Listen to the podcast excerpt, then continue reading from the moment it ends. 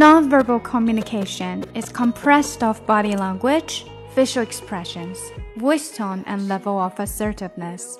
Even when you think before you speak and choose your words wisely, if your nonverbal actions don't agree with your verbal message, it can confuse the other person, who's more likely to assess the message based on your nonverbal actions than on what you said. 又到了 Tuesday，我们继续来看 powerful phrases for dealing with difficult people。说话的时候该注意些什么？更详细的讲解，请点击我的名字查看听力阅读专项提升。关注公众号 ES Post，每天接收跟读推送。